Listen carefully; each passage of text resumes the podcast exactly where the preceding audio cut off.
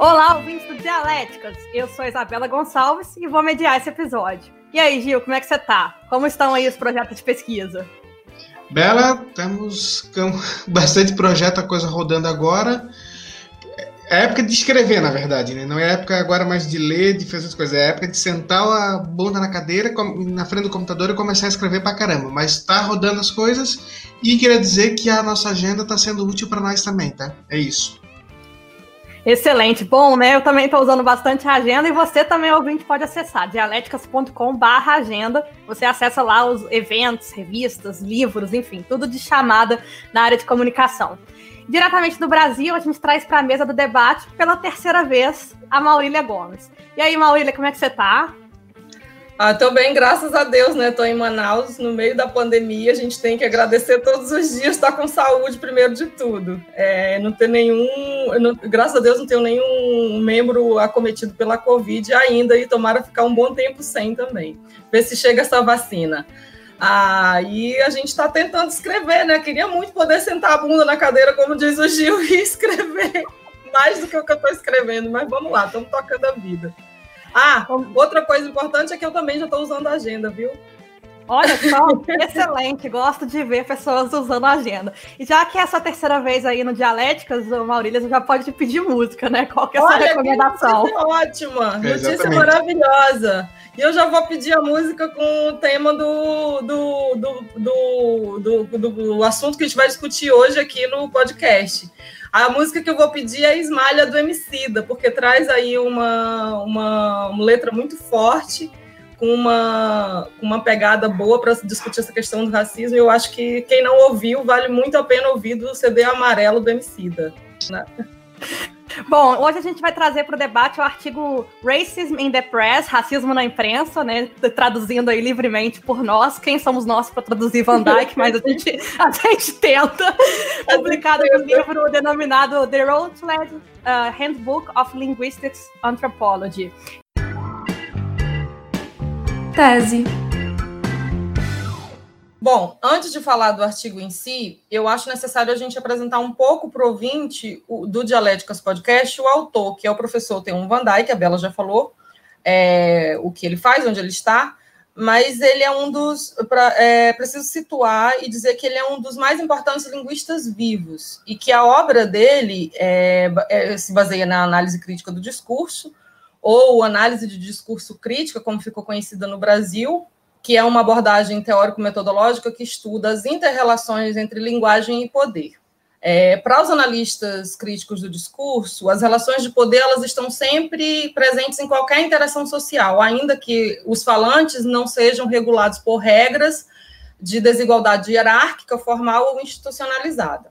Ah, é importante destacar do trabalho do Van Dyck é, o estudo das representações o papel do discurso na reprodução de dominação é, instituído pelas elites e as suas instituições.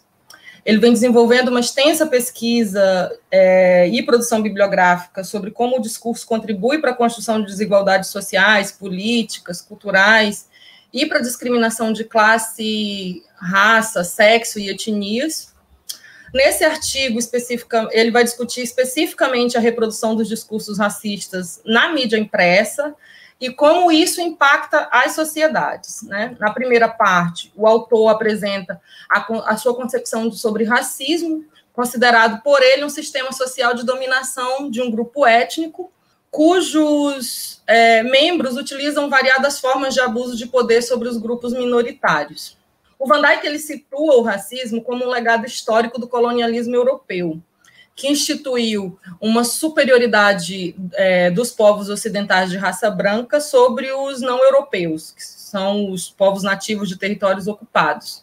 Isso serviu é, de argumento para legitimar a escravidão, a exploração e a marginalização da população africana, asiática e indígena de, de, dos demais continentes que a gente vai ter isso acontecendo em, em, não só nas Américas, mas também é, em, outro, em outros espaços, em outros lugares. Ah, nesse bloco, ele vai destacar, é, é importante destacar a ideia é, de que ninguém nasce racista, e ele coloca isso em todas as obras dele que eu já li sobre racismo, ele sempre deixa isso muito claro, e ele também, quando fala em palestras, sempre traz isso Para ele, é, o preconceito não é algo inato.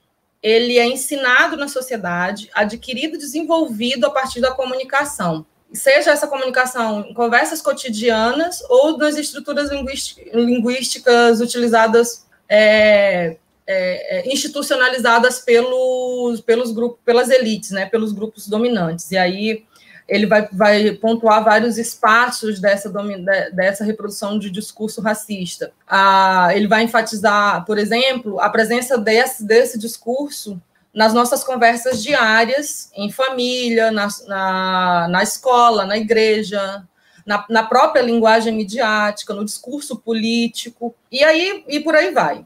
Ah, o autor também ele vai resumir é, ele vai, ele vai resumir a abordagem sociocognitiva, que é uma abordagem é, desenvolvida por ele, é, em que ele considera que a dimensão cognitiva ela amplia a compreensão do discurso para além da forma de interação social ou da prática social. É, segundo ele, é, essa, essa a, a, a, dimensão cognitiva é uma expressão das significações convencionadas que um sujeito, sujeito possui acerca de outro e que exercem influência sobre a sua ação em sociedade. Ah, no caso específico da imprensa, ele traz para o centro da discussão o processo de produção de notícias. O Van Dijk vai apontar a contribuição das estruturas racistas no contexto social de produção dos textos noticiosos e opinativos o papel dos autores e, e dos produtores de veículos de imprensa, é, que seguem, obviamente, uma linha editorial estabelecida pela elite.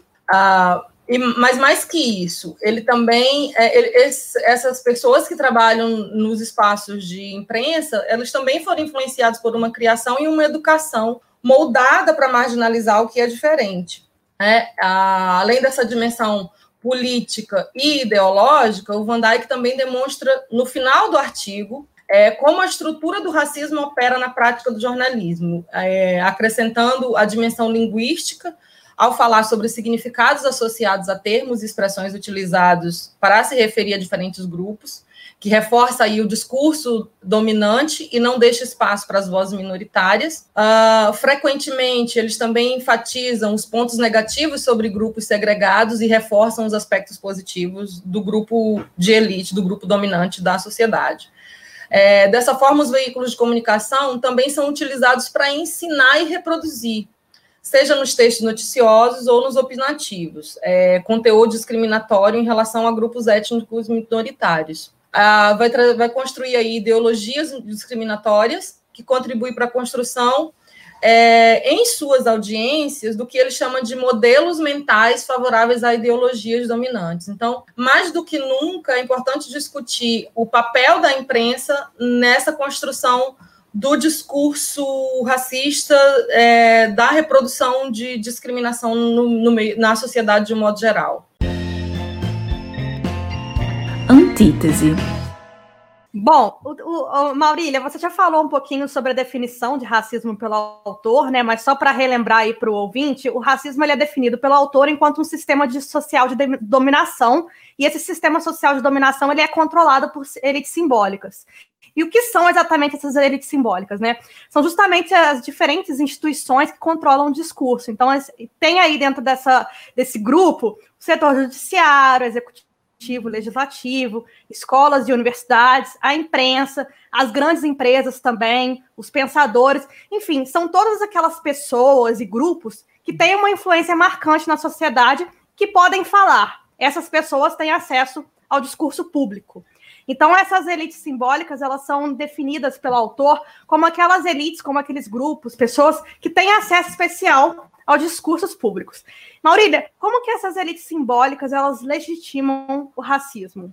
Bom, é, quando a gente pensa em, em, elite simbólica em, e em discriminação, é importante a gente pensar que é, essas pessoas que estão, que são chamadas de elites simbólicas, elas ocupam um papel de, de poder, né? Elas ocupam um espaço de poder, em que elas tomam decisões sobre as vidas delas e dos outros. Quando você pensa, por exemplo, na, na imprensa de um modo geral, não é o repórter que, que vai para a rua coletar informação e escreve uma matéria, uma reportagem, é, não é apenas a visão dele que está naquele, naquela, naquele texto, tá? Também a política editorial, o foco, a ideologia daquele veículo de comunicação que ele trabalha, né?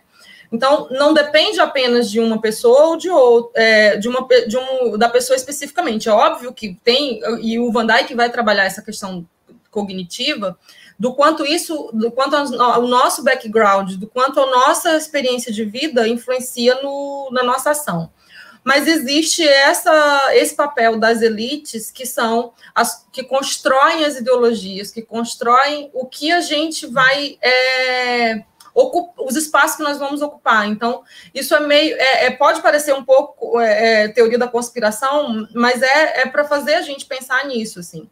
É, quando eu vou trabalhar numa empresa, eu sou relações públicas, por exemplo. Quando eu vou trabalhar numa empresa, eu tenho que seguir a política organizacional daquela empresa. Então, eu não posso fugir a, ao que está determinado que aquela, aquela empresa é, pensa sobre, de, sei lá, sobre meio ambiente, é, ela vai impactar na minha ação também. Olha, sobre isso eu sempre lembro, talvez se tiver alguém da Bahia pode ajudar a confirmar os números, mas parece que 80% da população da Bahia é negra, né?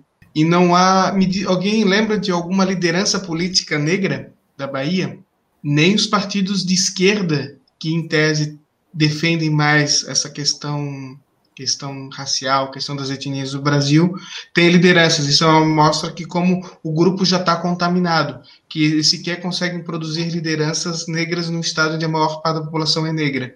Seria mais ou menos um exemplo de, de como a sociedade já ela já está estruturada, já está organizada e não tem muito espaço para alguém fazer diferente. É como a Maurília falou, a pessoa está escrevendo um texto, ela não está só escrevendo o que ela pensa.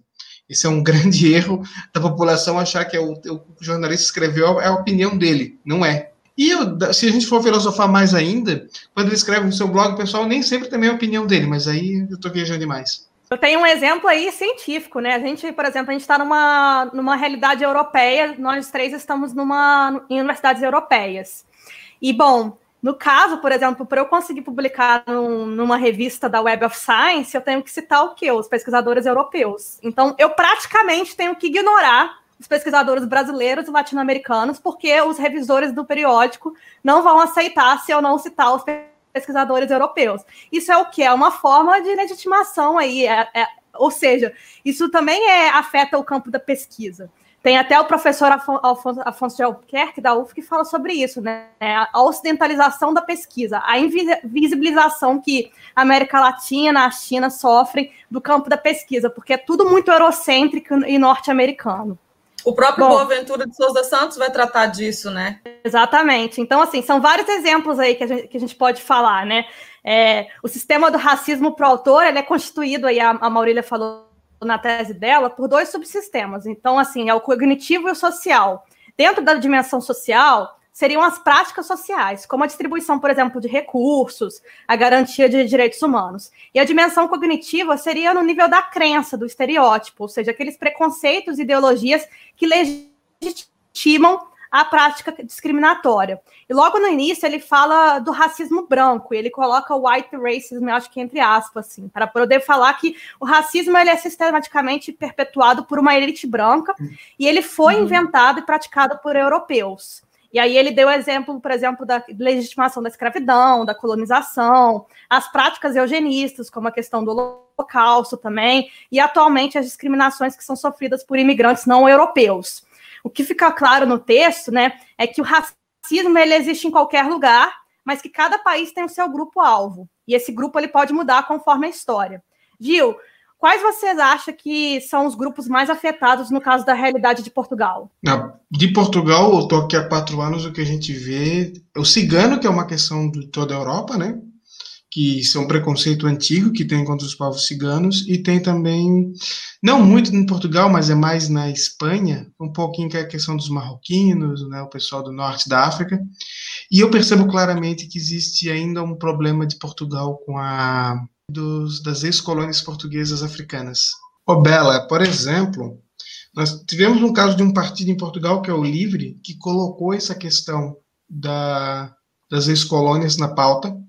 Foi um partido que teve essa, tomou essa elegeu uma deputada apenas que é uma de origem de Guiné-Bissau. E o que chamou a atenção é que essa deputada de Guiné-Bissau, que depois acabou até brigando com o próprio partido, ela fez uma proposta para que fosse devolvidos para os países, para as ex-colônias assim, na África, coisas que estavam com Portugal ainda. E essa proposta gerou muita polêmica, e, e depois, um, acho que foi o governo de Angola, qual foi um dos países lusófonos da África que estava realmente pedindo as coisas de volta, mas isso é uma prova de que como a, o assunto nunca foi nunca foi bem tratado. Eu acho que no caso de Portugal é isso. Então, aqui no caso da América Latina, é importante a gente destacar o seguinte: é, criou-se uma ideia de que a elite é a elite branca e que as minorias afrodescendentes e descendentes de, de dos povos nativos, que são os indígenas, é, estão apartadas, né? Mas se você for pensar na nossa estrutura de sociedade, nós vamos ter uma estrutura de sociedade em que ela é extremamente miscigenada, e ela foi miscigenada por um foi um projeto de, de, de, de dominação, a miscigenação no Brasil. Isso já está retratado em vários estudos. Então, você vai ter, é, mesmo entre as pessoas de pele mais clara, uma ascendência ou é, de origem africana ou nativa mesmo, é, com as nossas diversas etnias indígenas. E aí é, eu aprendi com uma professora que foi, que foi a pessoa que me, me despertou para a vida acadêmica, professora Ivânia Vieira, lá da UFAM, é, a utilizar e a, e a fazer minha autorreferência como ameríndia. Eu acho que a partir do momento que a gente se percebe ameríndio, é, a gente muda esse lugar, sabe? A gente se desloca nesse espaço. Porque o próprio Van Dyck vai falar em um dos livros dele, chamado Racismo na América Latina, e ele está em português, se alguém tiver interesse, é, dá para comprar e consultar aí, o, tem, tem na, nas lojas de e-book, enfim. É, ele, ele vai retratar um pouco disso, de falar, ele chama de, de elites mais pessoas mais brancas, né? É, ele não chama de branco. Fora essa questão da população negra, a gente tem um outro, um outro caso que é o que, que é o que mais me, me, me comove, e foi por conta disso que eu decidi estudar é, é isso na minha tese, que é a questão dos indígenas. Né? Se você pensar os indígenas como, como povos que foram massacrados desde 1500 no Brasil e continuam a ser massacrados, com etnias inteiras sendo dizimadas, né? Esse povo que é discriminado pela população mais próxima dele. Então, se você pensar, por exemplo, o estado do Amazonas aqui, é o estado que tem a maior população indígena do país, mas talvez seja o estado que mais discrimina indígena. Então, assim, para você ter uma ideia, o amazonense não gosta de ser chamado de caboclo. Então, se você chamar um amazonense de caboclo, você está ofendendo ele de uma forma absurda. Por quê? Por que é o caboclo? O caboclo é o descendente direto do indígena, é o mais próximo que você tem da mistura do indígena. Então. Bom, e uma coisa que o artigo traz é muito, se não a maior parte do que as pessoas brancas sabem sobre minorias étnicas ou grupos de imigrantes tem como fonte as mídias de massa, especialmente a imprensa, a televisão e a internet. No artigo, no entanto, ele foca especificamente na imprensa, né? E ele destrincha aí a rotina jornalística para demonstrar como que esses procedimentos do jornalismo, esse passo a passo que dá à imprensa essa imagem de objetividade e cientificidade que a gente fala aí bastante nos episódios, auxiliam na perpetuação do racismo. O exemplo, por exemplo, é o fato da própria quantidade de jornalistas brancos. Tudo isso já faz com que haja uma perpetuação do racismo, porque esses jornalistas brancos, dele no processo de seleção de fontes, eles vão priorizar as fontes que eles consideram confiáveis e credíveis, e são, coincidentemente, elites simbólicas do próprio grupo étnico. Ô Maurília, você já trabalhou com relações públicas e também com associações representativas, né? O que, que você observou nessa questão de seleção de fontes é, pela imprensa, a partir dessa experiência que você teve de, enfim, enviar releases, enfim, dialogar o tempo todo com a imprensa de esse outro lugar? Então, eu, eu já trabalhei com, com sindicatos, já trabalhei com é, ONGs, mas enfim, a, a imprensa, de um modo geral, eu acho que ela não muda o comportamento de acordo com o tipo de organização que você está. É, porque a, a, isso é facilitado pela questão das próprias editorias dos jornais, né? Porque dependendo do, da, do tipo de instituição que você está, você se encaixa perfeitamente na editoria de economia, na de política, na de cidades, enfim. Então, eu acho que essa estrutura da, da, da própria organização do, do veículo de comunicação facilita um pouco isso. O que eu percebo na mídia tradicional é uma é um apagamento mesmo das fontes que não são fontes desse grupo elitizado que a gente está falando desde o início, que Van Dyck traz no, no livro dele. De um modo geral, você não vê é, matérias falando sobre questões, a pauta indígena na, nos veículos tradicionais, por exemplo. Aqui eu estou usando o caso específico do Amazonas, né, que é a minha experiência de atuação. Mas você vai ver um pouco isso também refletido na, na pauta dos veículos nacionais.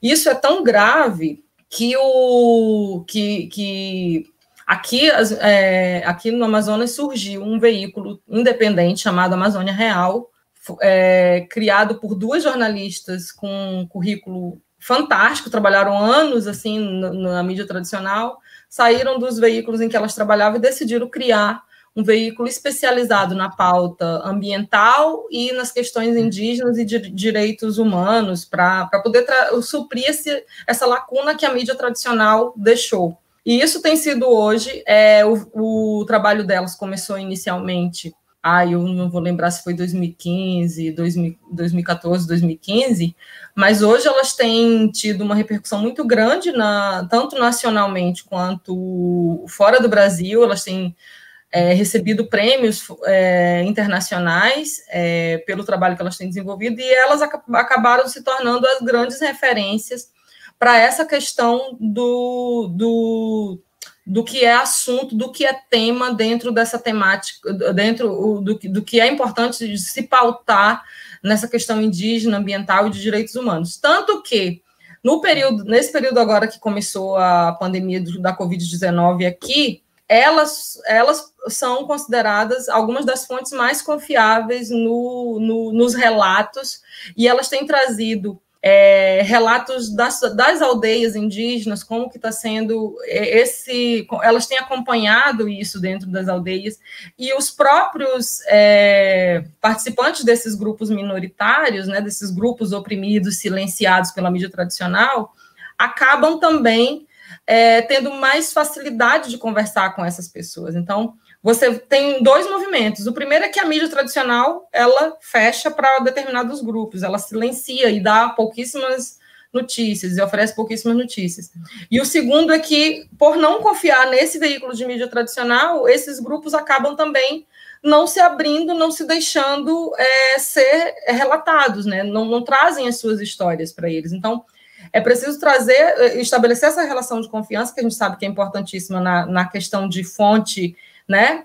É, e também para poder ir criando esses, essas vozes e, e mostrando esses espaços. Eu acho que isso é mais importante. E a mídia tradicional, infelizmente, ela não consegue fazer isso. E não consegue porque a gente sabe, porque existe uma política editorial, existe toda uma ideologia que é moldada mesmo para silenciar essas vozes. É, isso acontece muito, por exemplo, na época que eu fazia o estágio de jornalismo, tinha muito aquelas fontes já favoritas, né? Que você já, às vezes você quer fazer uma matéria de economia, você já sabe o economista que gosta de falar, Exato. então você já vai lá direto nele. Mas o Gil, ele já trabalhou em imprensa tradicional, então ele pode falar um pouquinho mais sobre essa questão de seleção de fontes, que eu acho que é muito importante, porque justamente isso, né? Quando você não dá voz a determinados grupos e prioriza outras vozes, você está invisibilizando e silenciando. Bom, primeiro que eu sou de um estado que a minha cidade tem só 170 anos e ela foi colonizada num processo já bem, bem digamos assim, racista e eugenista, porque a intenção do Brasil, quando Blumenau foi colonizada, era branquear a população. Então trouxeram europeus com esse objetivo, né? Não foi só Blumenau, foi várias regiões do, do sudeste e sul do Brasil recebeu europeu porque o governo brasileiro queria a população mais embranqueada. E por ser, e Blumenau é uma cidade que não tem, nunca teve escravos, nunca teve escravidão, porque o doutor Blumenau não queria negro nem como escravo. Então isso também tem que ser colocado que é uma cidade que se isolou durante muito tempo e por isso ela tem mais de 90% da população mais ou menos branca, né? Só que nós temos aí o que eu poderia falar muito sobre essa questão do, da, da, dos negros no sul, mas eu quero destacar dos índios. Tu tens uma aldeia no Vale do Itajaí, que é a região de Blumenau, que tem a, uma reserva indígena do, da aldeia Xokleng. E essa aldeia, eles perderam parte do território para a construção de barragens. Isso nos anos 80, depois das grandes enchentes de 84. O que, que aconteceu? Que o governo nunca cumpriu, o governo federal nunca cumpriu a, o acordo que fez com a, com a aldeia indígena, e depois de um tempo, isso já na, na década passada agora, já em, não sei se foi 2012, 2013, quando foi, os índios fizeram um protesto e tomaram a, uma das barragens, que é a principal barragem, inclusive a maior barragem que tem no, no, na bacia hidrográfica do rio Itajaí, num protesto. E a maneira como a imprensa tratou isso já vai muito no que vocês estavam falando antes, do tipo, se falou muito dessa questão do risco da cidade branca, ser atingida, por, no caso de, de, a barragem não estar funcionando, de, de não ter a barragem em funcionamento, mas se falou pouco sobre o fato. Isso, na verdade, foi um deputado, e foi um deputado de direita, inclusive, que foi a conversar com os índios, foi, foi tentar fazer a moral ali, e percebeu que a maioria do, do, do, das é reivindicações. As reivindicações, na verdade, eram promessas não cumpridas. Ou seja, a imprensa não tratou isso direito e para a maioria da população é um bando de safado, vagabundo que estava que tá querendo uma mata para atrapalhar e ameaçando a jogar água na nossa cidade. Exatamente. Bom, e, mas a gente está falando aqui só de desespero, né? Então eu queria trazer aí um otimismo para o episódio, porque a gente constantemente fala de problemas, mas o Van Dyke eu acho que ele ele é muito interessante porque ele também tem um, por mais que ele aponte, né, o problema, por mais que ele aponte as questões, ele também fala em soluções. Ele falou, por exemplo, na palestra dele, uma palestra que eu assisti, inclusive mandei para você, né, Maurício, que sim, na opinião sim. dele, a única forma de você mudar essa reprodução sistemática no jornalismo seria uma mudança no próprio ensino do jornalismo. Então, assim, no ensino do jornalismo, você vai fazer o quê? Você vai mostrar para os alunos de jornalismo como que sistematicamente você as notícias influenciam na, na percepção das pessoas. E aí, isso em outros cenários também, mas enfim, como ele é professor, ele fala isso, né? Eu sou professora, uhum. então eu acredito que o caminho é a educação. Ele fala bastante sobre isso, né? De como que a educação é um caminho. Gil, o que, que você acha da, da solução trazida pelo professor? Eu acho que tem mais coisas que a gente tem que mudar no ensino de jornalismo, né? Mas com certeza a gente tem que parar de fazer um. O curso de jornalismo não pode ser mais tão técnico, né? Ele não pode ser um curso técnico e na prática, a gente viu que muitas faculdades no Brasil transformaram o, curso num curso técnico. Então, assim, aprende a escrever, aprende a editar vídeo. Gente, não precisa de faculdade para isso. Tem que colocar. É, essas questões são questões a serem colocadas, entende? Então, assim, a, a, tem, tem que trabalhar mais uma formação humana do profissional, porque escrever não é que é secundário, é óbvio que é importante escrever, só que não pode ter ficar quatro anos na faculdade só com coisinhas técnicas, tem que ter uma, um aprofundamento maior. O problema é que o que, que acontece? Quando tu tem aulas, por exemplo, que eu tive, né, de so, realidade socioeconômica e política brasileira, o pessoal, isso não precisa. Não, isso precisa. Isso é o mais importante. E a socioeconômica e política brasileira, na verdade, é sociologia do Brasil, aplicada ao Brasil. Isso é importante. Isso talvez é tão importante quanto, só que as pessoas não estavam interessadas nisso, e aí vem aquela questão da mercantilização do ensino, de fazer o curso mais rápido, então vamos botar as pessoas para fazer uma faculdade de três anos e em, basicamente coisas práticas. Aí a gente vai ser um bando de reprodutor, um bando de catador de aspa. É, e isso o robô daqui a pouco está fazendo, né? Então. Exato. Exatamente. O robô, o robô, vai ocupar vários espaços desses.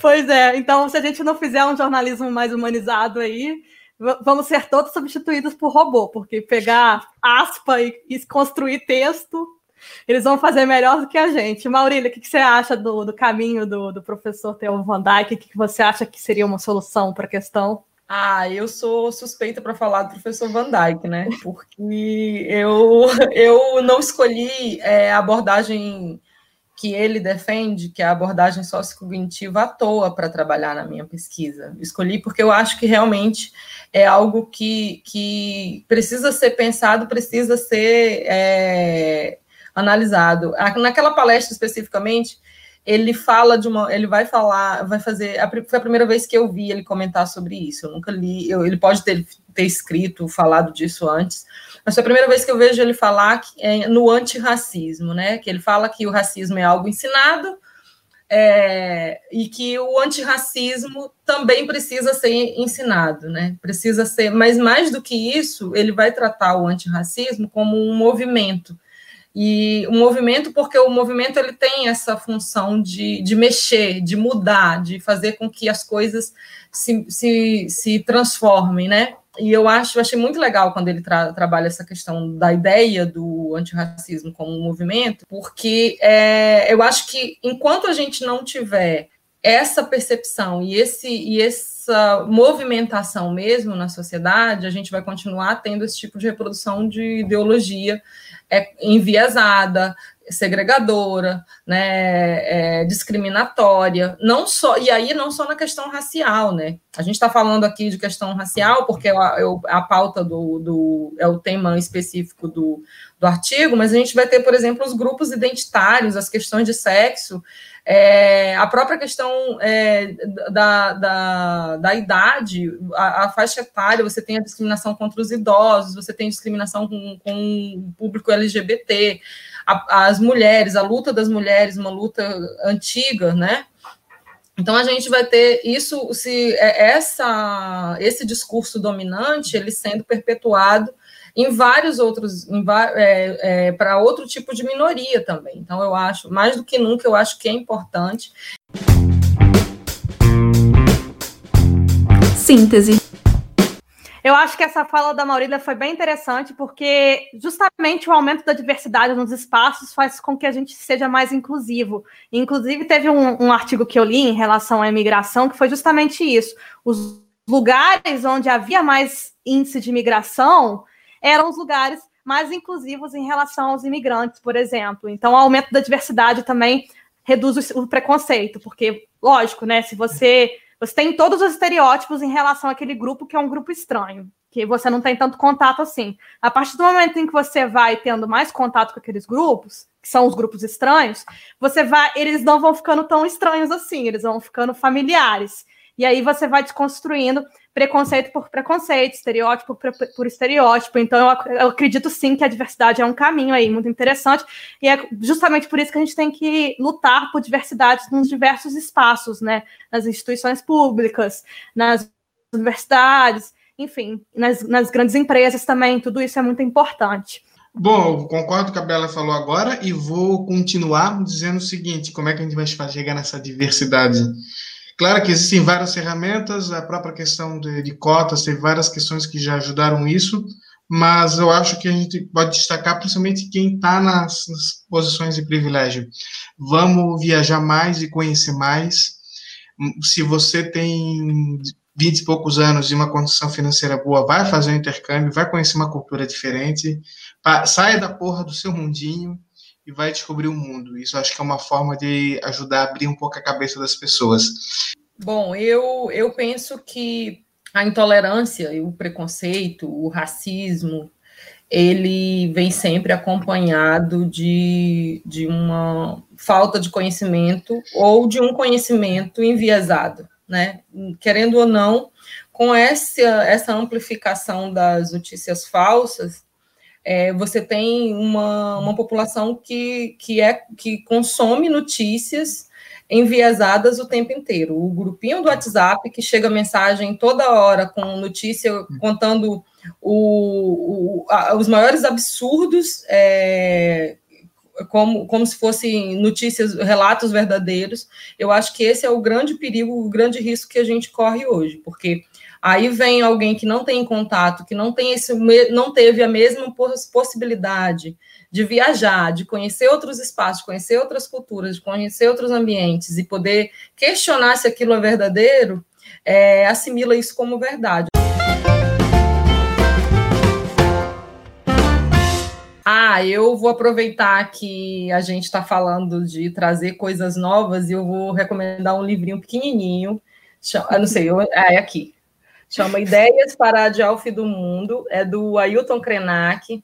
Esse livro é, é o, acho que é o primeiro livro do, do Krenak publicado. Ele é um livro que traz um resumo de algumas palestras dele e de entrevistas que quando ele foi para Lisboa é mais interessante porque o Krenak ele é um indígena, uma liderança indígena que trabalha com o movimento ambiental, super conhecido no movimento ambiental e que passa a, a fazer palestras é, em vários lugares. Foi para Lisboa falar sobre descolonização e foi super elogiado. Hoje tem doutor, honor, é, doutor honoris causa por uma universidade, eu não lembro se é de Juiz de Fora. Juiz é de Fora. É a universidade, é universidade da Bela, pronto. A minha referência, a minha dica cultural é para você, morador do sul do Brasil, que se acha europeu por causa da sua descendência. Assista Bacurau. Bom, eu vou trazer um... Já que a gente está aí, né? O, o Gil trouxe um filme, a Maurília trouxe um livro, eu vou trazer um podcast, então. Que tem um podcast que chama Cara Pessoa, da Folha de São Paulo, que é muito interessante, que trata de direitos humanos. E aí tem. O primeiro episódio é sobre migração, que fala sobre migrar como questão de vida ou morte. E aí fala um pouco aí da, de preconceito em relação ao migrante. Super, super recom... recomendo. Bom, gente, a gente agora está com um quadro novo, que é o Agenda, em que você confere aí os call for papers importantes dos eventos, revistas, etc. Gil, conta pra gente qual que é o seu call for paper da semana. Dialéticas.com.br agenda. Acompanhe e colabore com a gente também para deixar essa agenda ainda mais rica. Já que a gente está falando de racismo, a gente sabe que racismo e xenofobia, que aqui na Europa esse discurso é muito forte, voltou forte pela extrema-direita, né, que a extrema-direita da Europa, ela, basicamente, ela se concentra na pauta de questão de imigração. E o artigo que eu vou trazer é sobre mídia, jornalismo e populismo, da Brazilian Journalism Research. O Call for Paper está aberto até o dia 31 de março, ou seja, dá tempo, se você tem alguma coisa no assunto, você tem um mês todo aí para ajustar. E era bacana, né? Você ter uma revista, uma publicação Scopus Web of Science até o final do ano, porque essa revista deve sair em dezembro. Bom, muito legal, essa revista é excelente, né? E, bom, o nosso podcast vai chegando ao fim. Obrigada, Maurília, pela, pela sua participação. A gente sempre adora ter você por perto. Eu que agradeço. Toda vez que eu, que eu sou convidada, é, eu, eu me divirto muito, aprendo muito. Eu acho que esse espaço é um espaço muito legal e que a gente precisa preservar, e eu estou sempre aberta para participar é, de outros programas. Beleza, gente. O nosso podcast vai chegando ao fim. Muito obrigada, ouvinte, por nos ouvir até aqui. A gente lembra sempre que o Dialéticas é um projeto independente. Você pode conferir mais detalhes no nosso site, dialéticas.com. Segue a gente no Twitter, no Instagram, enfim, fala com a gente. Se você quiser discutir artigo com a gente, você também é bem-vindo. É só mandar o seu artigo tanto para a gente discutir ou para você também fazer a tese. A gente tem esse espaço aí nesse ano. E bom, a gente encontra vocês na próxima semana. Beijos.